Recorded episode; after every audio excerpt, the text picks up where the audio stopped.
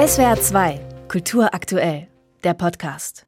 Herr Golot, Sie haben für Ihre Doku Menschen getroffen, die seit zehn Jahren für die Selbstbestimmung und Unabhängigkeit der Ukraine kämpfen. Ein Rapper, ein Chefarzt, die Friedensnobelpreisträgerin Alexandra Matwitschuk. Was würden Sie sagen, was eint diese Menschen in ihrem Kampf gegen den Krieg? Diese Menschen eint ihre Überzeugung, dass sie in Freiheit leben wollen, in einer Demokratie leben wollen und selbstbestimmt leben wollen. Sie eint die Überzeugung, dass sie sich nicht dem Druck einer imperialistischen Diktatur beugen wollen. Und wenn wir uns zum Beispiel Jarmak anschauen, der stand als junger Mann vor zehn Jahren auf dem Maidan und hat von der Bühne aus gesagt, Herr Präsident, Herr Premierminister, Sie sind gefeuert, weil Sie hm. eben nicht das tun, was hm. das Volk möchte. Sie haben das EU-Assoziierungsabkommen nicht unterschrieben, Sie halten sich nicht an Vereinbarungen und äh, Sie sind äh, zu eng dran an Russland. Das wollen wir nicht. Ja, der Krieg ist eine emotionale Abnutzung der Gesellschaft, heißt es an einer Stelle in Ihrer Dokumentation. Wie geschieht diese Abnutzung? Wenn ich zum Beispiel an Serhii Rejenko denke, das ist der Chefarzt in Dnipro, das ist äh, ein Krankenhaus dort gewesen, das er geleitet hat, das ein ziviles Krankenhaus war. Und vor zehn Jahren hat er das erste Mal, so beschreibt er es, gerochen und gesehen, was es bedeutet, Krieg zu erleben. Da kamen die ersten verwundeten, verletzten Soldaten, da hat er das erste Mal um ihre Leben gekämpft und seitdem wurde es immer mehr. Seitdem ist dieses Krankenhaus zu der wichtigsten Aufnahmestation geworden für Soldaten, die von der Front kommen. Und äh, er beschreibt, dass er früher immer Angst hatte vor den Schreien der Mütter, die ihre ja. Kinder verlieren. Und als er dann das erste Mal das Brüllen der Väter gehört hat, das hat ihn fertig gemacht. Und äh, er beschreibt auch, dass äh, dieses Sterben, dieses ständige Sterben, das er erlebt, ihn einfach fertig gemacht hat, auch zu Depressionen geführt hat. Und das ist nur ein Beispiel eines Menschen, der unmittelbar mit dem Krieg zu tun hat. Aber natürlich ist das zermürbend für die gesamte mhm. Gesellschaft. Ja, das finde ich auch sehr eindrücklich, diese Stelle, wo er das beschreibt, ja.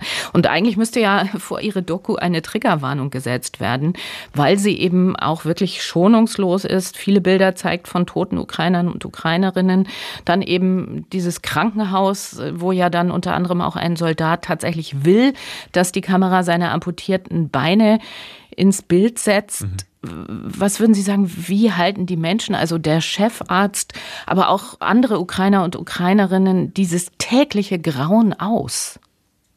Es ist schwer auszuhalten. Mhm. Und ähm, der Chefarzt hat es ja gesagt, wir wurden hier geboren und wir wollen ja. hier zu Hause weiterleben. Und das ist auch der Grund, warum Jarmak, der junge Mann, der Rapper, inzwischen Soldat ist. Ich habe gestern erst wieder Kontakt mit ihm gehabt. Der ist gerade wieder im Schützengraben an der Front und sagt, er kämpft dafür, dass seine Tochter nicht Angst haben muss, dass Drohnen und Raketen ähm, nachts in ihr Kinderzimmer fliegen. Er macht auch weiter Musik und hat genau solche Zeilen in seinen neuen Texten. Also er verarbeitet all das, was er an der Front erlebt, auch in seiner Kunst.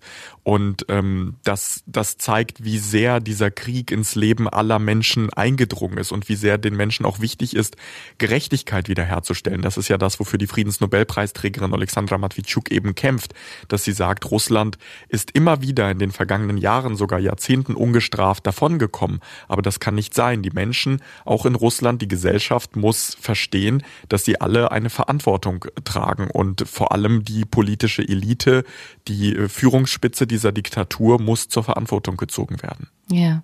Ähm äh, aber Sie sagen auch in Ihrer Doku, nicht alle Ukrainer und Ukrainerinnen tragen dieselbe Last. Führt das eigentlich intern zu Spannungen? Es führt zu Spannungen. Es führt vor allem zu ähm, Diskussionen in einem demokratischen Staat.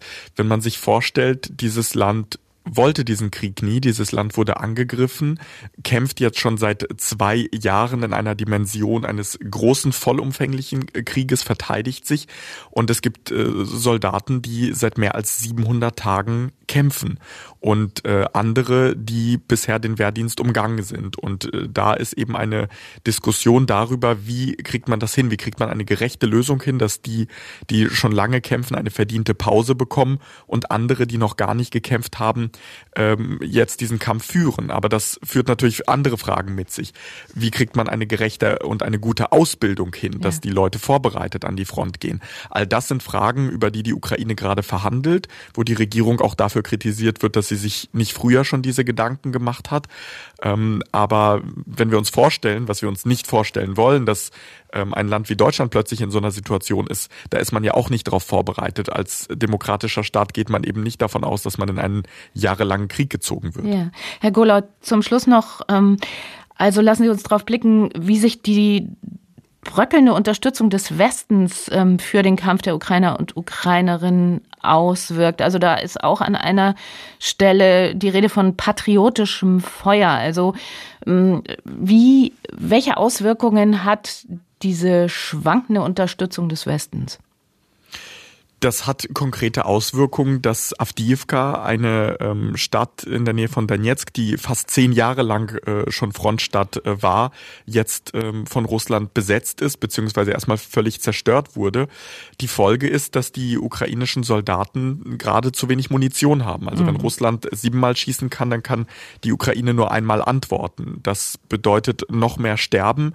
Das bedeutet ähm, im schlimmsten Fall ein weiteres Vorrücken Russlands, noch noch mehr ukrainisches Staatsgebiet, das gewaltsam besetzt wird, noch mehr ukrainisches Staatsgebiet, in dem Menschen terrorisiert werden. Und deswegen kommen ja Forderungen aus der Ukraine, bitte unterstützt uns mehr. Deswegen ist äh, gerade auch mal wieder verstärkt die Bitte um Taurus-Marschflugkörper, mhm. denn die könnten dafür sorgen, dass die russische Logistik zerstört wird, dass Russland eben nicht so viel Munition an die Frontstellungen bekommt und die Ukraine dadurch in eine bessere Situation kommt. Also die Leute hier fordern ja nicht aus Spaß Waffen, die fordern Waffen, kaufen, weil sie ihr Leben damit verteidigen wollen. SWR 2 Kultur aktuell. Überall, wo es Podcasts gibt.